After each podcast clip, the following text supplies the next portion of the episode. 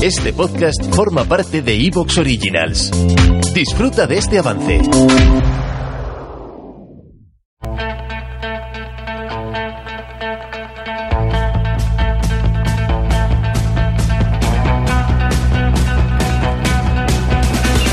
me descubierto como aquel lobo que soy Ladrón en tu mundo, anarquista de salón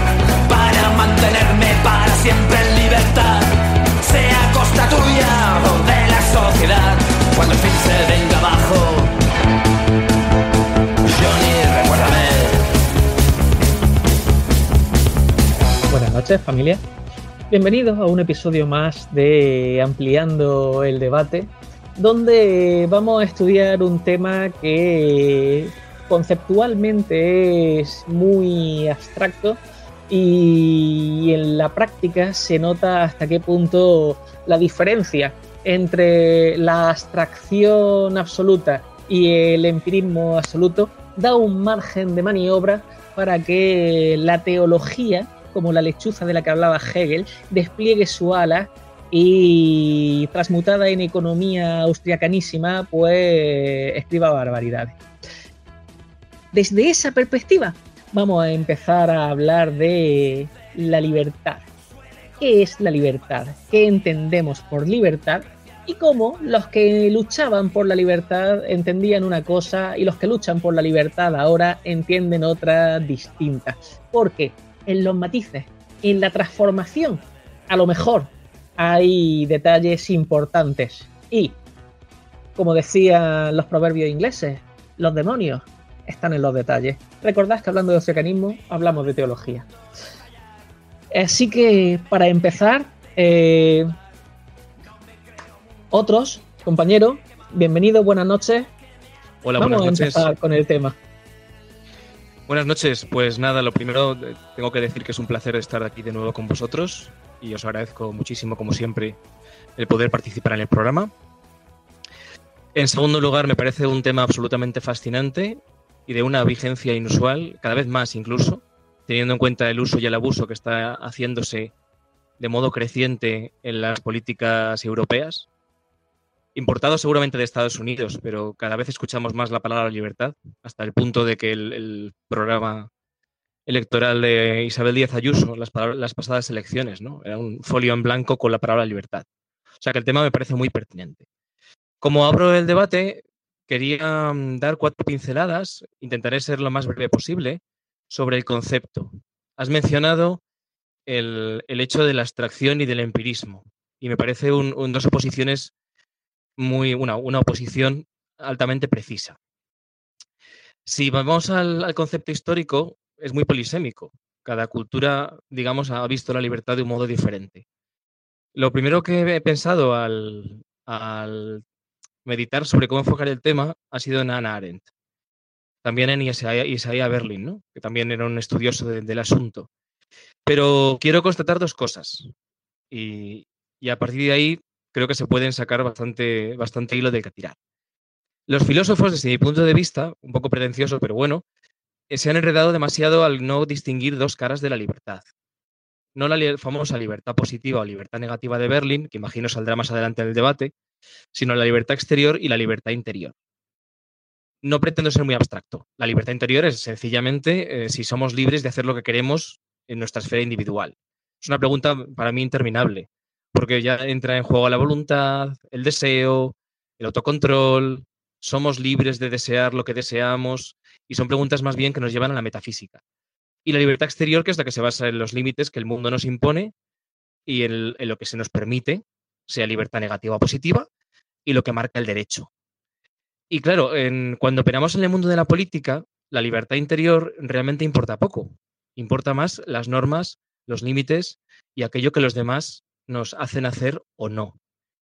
Sin embargo, eh, creo que cuando el liberalismo, cuando los defensores austríacos de la libertad hablan de libertad, mezclan las dos cosas e incluso ponen por encima de la libertad exterior la interior, lo cual eh, nos lleva a conflictos gordos, porque muchas veces para ellos la libertad se basa únicamente en tener dinero. Imagino que será una cuestión que luego salga. Y en torno a la libertad, tanto exterior como interior, quiero recordar, que también creo que se dice poco, que el opuesto de la libertad, el verdadero opuesto no es la libertad, que en realidad no significa nada, es una mera negación. El opuesto de la libertad es la necesidad. Si yo necesito trabajar para poder comer, evidentemente no soy libre. Si yo mm, tengo que ir al servicio de modo inevitable porque el estómago me reclama, no soy libre de no ir al servicio. Entonces se recalca poco que cuando uno no puede hacer otra cosa, o cuando uno está atado a una obligación, la libertad va eh, por los aires. Nos guste más o nos guste menos. Entonces, em, pues era la oposición que quería plantear entre la libertad interior, que desde mi punto de vista es bastante inútil para analizar nada, la exterior, que es donde el debate político, desde mi punto de vista, debería apuntar, y luego el hecho de que lo opuesto de la libertad es la necesidad. ¿Cómo concluyo con esto? ¿O cómo concluyo esto? Pues con el hecho de que muchas veces los liberales, cuando hablan de libertad, eh, en el fondo apelan a una libertad que es un mero capricho. Una libertad interior que no consiste nada más que en quiero hacer lo que me sale de los cojones. Donde toda, mm, ¿cómo llamarlo? Donde todo problema social, toda consideración hacia el prójimo, sencillamente desaparecen. Y creo que esa es la mayor de las contradicciones que esta gente esgrime. Más allá de la famosa frase, libertad empieza donde acaba las de los demás y demás, que no vale porque es una frase que en realidad no tiene ningún sentido, porque no, no pone ningún límite en ningún lado, es una frase vacía. Y ese es un poco el, el planteamiento inicial que quería proponeros. No sé qué opináis. Mira, eh, a mí me parece muy razonable, muy razonable lo que dices. Eh, y me parece que uno de los que más finamente estudió el uso programático, partidista, propagandista y, panfletero del concepto de libertad fue una buena persona, una persona honesta que era Nicolás de Maquiavelo. Si no hubiera sido honesto, no hubiera pasado el tiempo que pasó en la cárcel. El caso. Eh, Nicolás de Maquiavelo decía que ninguna causa impulsa, ninguna palabra justifica más, ninguna causa eh, sirve más para atraer a los demás o para permitir cualquier otra barbaridad que la palabra libertad. Y con esa idea en mente, pues la community manager del perro de la corrupta de Esperanza Aguirre, pues hizo, como dice, su campaña electoral. Bien, eh, eh, eh, Jesús, por favor, habías hecho un estudio sobre lo que es esta evolución de la que hablaba. Bueno, no es tanto un estudio, pero sí como que desde que empecé en bachillerato con el programa de, de historia, filosofía y demás, a estudiar filosofía, pues me fui dando cuenta que en el siglo XVIII y XIX principio, cuando empieza lo que se llaman los primeros liberales, que eran una parte del movimiento ilustrado, de lo que hablaban era principalmente lo que se llama la libertad política, que son cosas como podríamos llamar el derecho a voto, la libertad de expresión, la libertad de culto y ese tipo de cosas. Y a lo largo del siglo XIX y ahora en el siglo XX se ha ido pervirtiendo el, uso de esa palabra por parte de, de, gente que se llaman de, ni de izquierda ni de derecha del centro comercial como y ahora eh, hablan de libertad de mercado, que, que no sería ni libertad para actuar como ser político, como ser dentro de una sociedad con un, con un Estado moderno y democrático, sino libertad para comprar y vender cosas dentro de un mercado. Por ejemplo, la libertad de prensa pasaría de ser la libertad de informar de noticias como parte de la libertad de expresión y pasaría a ser la libertad de poseer un medio de comunicación y decirla y hacer que ese medio de comunicación diga las cosas que tú quieras que diga independientemente del rigor porque es tu medio y si no puedes poseer ningún medio de comunicación porque eres un pobretón te fastidies que los medios estén hoy día en España controlados por dos grandes empresas, Mediaset y A3 Media, en el caso de televisión, la, gran mayoría de, medios.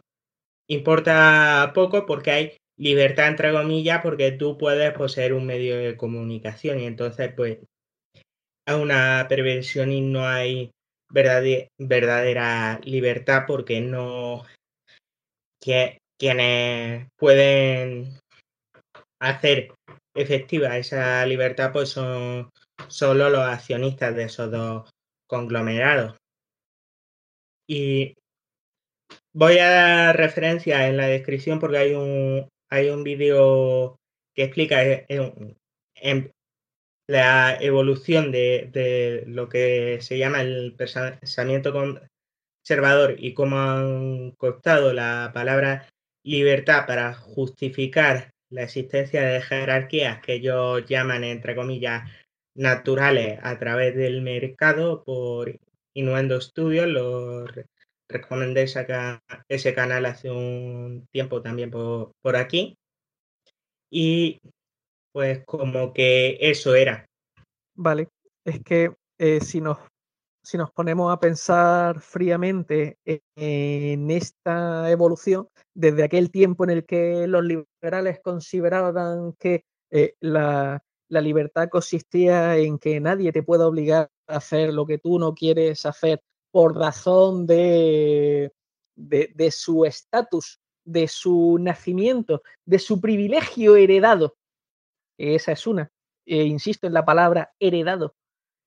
Y que nadie te pueda poner en una situación de no hacer lo que tú quieras en función de tu necesidad, de tu desesperanza, de tu malestar, de tu desazón o de ¿Te está gustando lo que escuchas?